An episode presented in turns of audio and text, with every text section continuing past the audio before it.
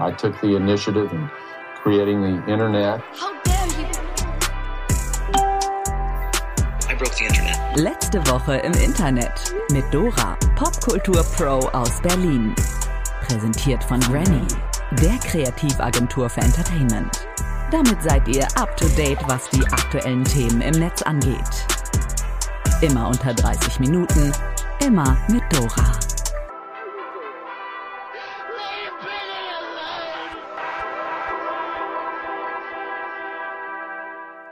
Tag zusammen, Dennis hier. Dora kuriert sich nochmal eine Runde aus und ich übernehme an der Stelle. Ich hoffe, dass ich bei diesen 300 Grad, die es original bei mir hier zu Hause sind, gut durch den Ticker komme. Deswegen, let's go. Der letzte Woche im Internet Ticker. Dieter Bohlen kommt zurück zu DSDS und es wird eingestellt.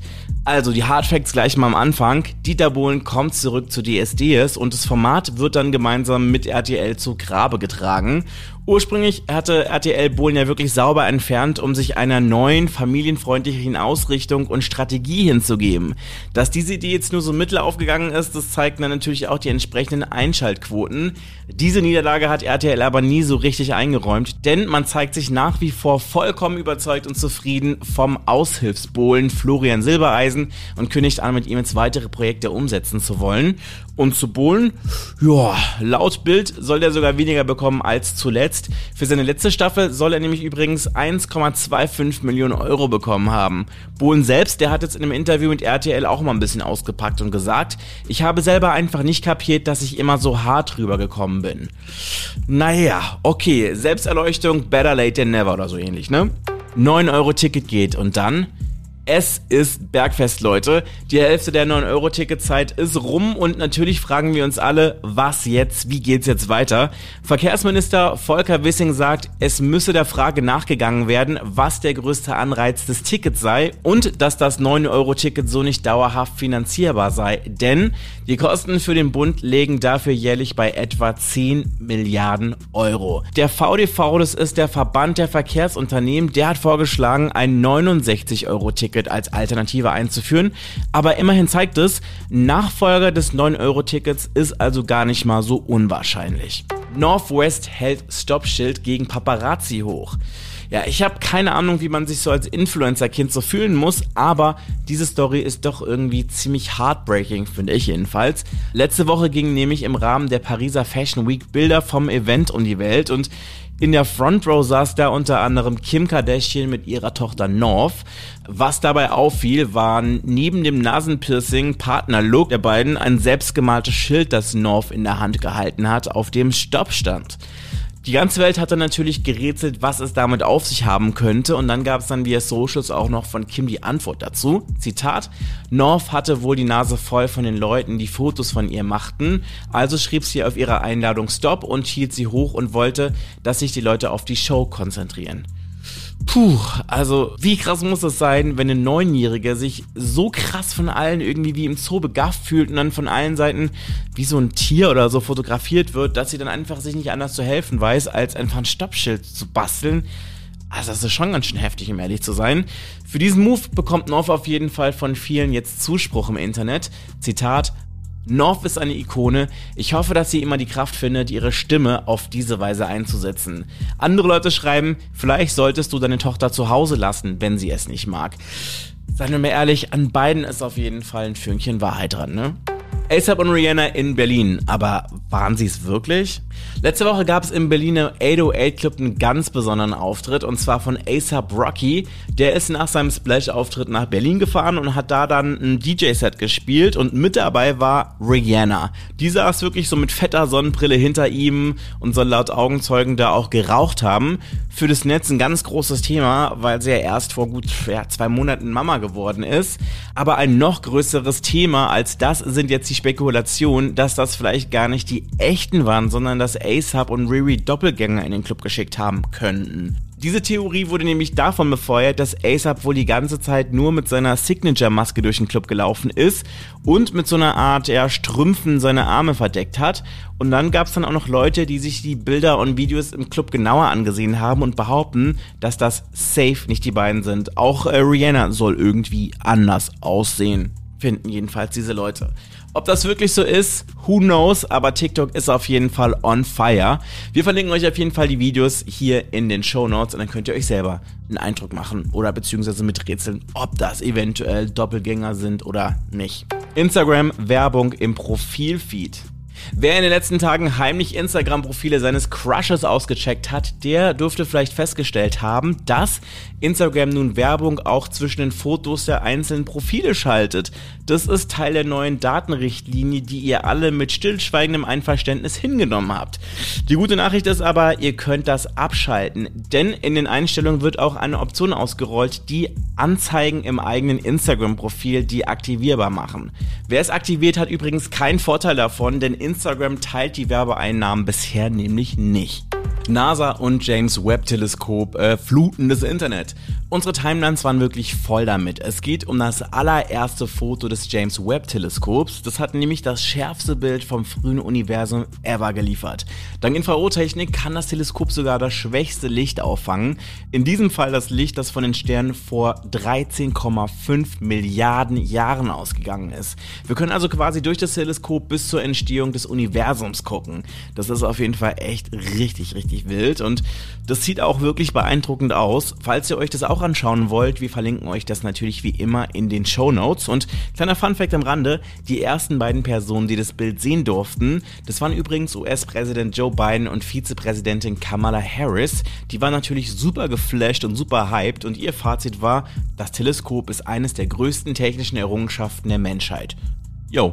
GNTM-Teilnehmerinnen dürfen jetzt Dinge offiziell ausplaudern. Es gibt Neues im Topmodel-Gate, keine Ahnung, ob außer mir das noch jemand sagt, aber seit letzter Woche gibt es auf jeden Fall auch ein Gerichtsurteil. Wir hatten ja in einer der früheren Folgen genauer über diese Vorwürfe gesprochen. Das war die Folge 41, falls ihr euch das nochmal genauer anhören wollt. Jedenfalls hat Ex-GNTM-Teilnehmerin Liana Kakwa vor Gericht in einigen Teilen Recht bekommen. Die war ja vor zwei Jahren in der Show gewesen und kam da absolut nicht gut weg, nachdem sie da wirklich Opfer Opfer von massivem Cybermobbing wurde. Das ging sogar so weit, dass psychische Hilfe und Polizeischutz nötig wurden. Äh, ist sie auf jeden Fall im Finale ausgestiegen und macht sich seither wirklich gegen Mobbing stark. Anyway, in einem ihrer Videos hat Liana jetzt der Produktionsfirma schwere Vorwürfe gemacht. Die Rede war da unter anderem von Manipulation und psychischer Gewalt. Das hat die Produktionsfirma aber abgestritten und auf Unterlassung geklagt. Vor Gericht hat Liana jetzt aber in einigen Teilen Recht bekommen, dass sie jetzt zum Beispiel offen sagen darf, Zitat, die Produktion von Germany's Next Top Model hat mich am Set so manipuliert, dass ich dem Rollenbild der Zicke entspreche. Ganze Handlungen wurden mir vorgegeben. Lianas Kommentar dazu, ach, ich muss das einfach mal laut rausschreien, weil ich das jetzt offiziell so darf. Was sie aber nicht mehr öffentlich sagen darf, ist, dass in der Modelvilla nur einmal wöchentlich eine Einkaufsliste geschrieben wurde und dass den Models vor dem Walk die Füße eingecremt wurden.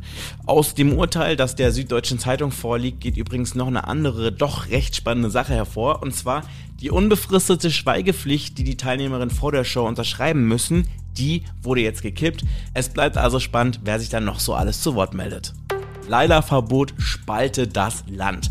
Ich wette, ich hätte von diesem Song nichts mitbekommen, wenn die Stadt Nürnberg nicht angekündigt hätte, den Song nicht auf dem Volksfest spielen zu wollen. Die Rede ist von Laila von DJ Robbing und Schürze. Ziemlich nerviger Song, was es damit auf sich hat und warum ein Verbot nicht nur von der Sexismusdebatte ablenkt, sondern von den Machern als kostenlose Riesenpromo genutzt wird, erklärt jetzt mein Kollege Gavin in einem Kommentar. Ich kenne ein Sommerloch, das heißt Laila. Habt ihr auch mitbekommen, dass diverse Stadtfeste Laila verboten haben? Wenn ja, muss ich euch leider enttäuschen, denn leider, leider hat nicht eine einzige gesetzgebende Stelle, nicht eine Ordnungsbehörde, nicht ein Richter den Song Laila tatsächlich auch in die Nähe eines Verbotes geschoben, sondern Veranstalter haben sich entschieden, dass der Song nicht auf ihren Events läuft. Vorneweg war das Würzburger Volksfest, das angekündigt hat, dem sexistischen Song keinen Platz bieten zu wollen. Jetzt kann man natürlich sagen, braucht es dieses Machtwort durch Veranstalter überhaupt? Hätte man nicht direkt beim Buchen der DJs aufpassen können, keine Leute auszuwählen, die solche Lieder spielen? So oder so, das Lied läuft nicht.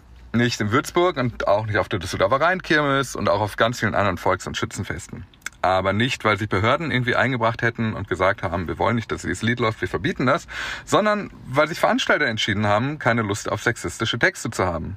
Ganz so, wie sie sich zum Beispiel auch entschieden haben, dass keine Nazi-Songs laufen, dass es keine Waffen auf dem Gelände gibt oder dass Getränke halt nun mal Summe X kosten. Ganz so, wie man das als Veranstalter handhaben kann. Ich meine, ihr würdet ja auch nicht eine Party veranstalten, bei der ihr am Ende keinen Einfluss auf die Musik habt, oder? Naja, das Internet rastet trotzdem aus. Icke Hüftgold zum Beispiel, den kennt man von lyrischen Perlen wie dicke Titten Kartoffelsalat oder Salz auf die Eier. Das hat er übrigens mit, tatsächlich mit Carsten Spengemann, ja, dem Carsten Spengemann zusammengesungen. Ähm, Icke Hüftgold hat jetzt eine der goldenen Internetregeln gebrochen und sich mit einem Schild fotografieren lassen, auf dem steht Hashtag Free Lila. Böse Zungen würden jetzt vielleicht behaupten, na ja, der Icke Hüftgold, der ist ja vielleicht ein bisschen befangen, der braucht die PR jetzt gerade, weil der Song Laila, der kam ja vielleicht auf seinem Label raus. Naja, aber Icke, der sieht das anders. Laila ist Zeitgeist, Laila ist Mainstream und das Verbot, das ist eine Hexenjagd. Wortwörtlich sagt er, Laila wird zum Sinnbild von Diskriminierung und Ausgrenzung. Wer also keinen Bock auf Sexismus hat, der zensiert die Kunst. Dass die Kunst eigentlich längst nur noch Plastik ist, spielt dabei gar keine Rolle. Und weil Kunst nicht zensiert gehört, sondern gehört gehört, hat sich das ZDF jetzt entschieden, die Interpreten des Songs in den Fernsehgarten einzuladen. Jawohl. Medien berichten, dass sie den Text da eventuell entschärfen könnten und es nicht mehr um einen Puff geht, sondern vielleicht um einen Hund, der Wuff macht. Man weiß es nicht so genau. Wenn Icke Hüftgold jetzt also sagt, betroffen sind Gäste und Bands, denen vorgeschrieben wird, was sie singen und spielen dürfen, meint er, naja, außer halt im Fernsehen, weil da geht's um Promo. Fast so, als gäbe es gar keine Zensur, sondern eigentlich können alle machen, was sie wollen. Hm, komisch. Ja, dann wäre das auch geklärt. Danke, Gavin. Das war übrigens auch letzte Woche im Internet. Was diese Woche im Internet passiert, das hört ihr dann wieder ab nächsten Mittwoch hier im Podcast. Wenn es euch gefallen hat, dann abonniert den Podcast, hinterlasst 5 Sterne, erzählt euren FreundInnen davon und äh, ja, ich wünsche euch auf jeden Fall eine ganz gute Woche bei diesen heißen Temperaturen und wie Dora an dieser Stelle sagen würde, seid lieb zueinander, vor allem im Internet. Tschüss.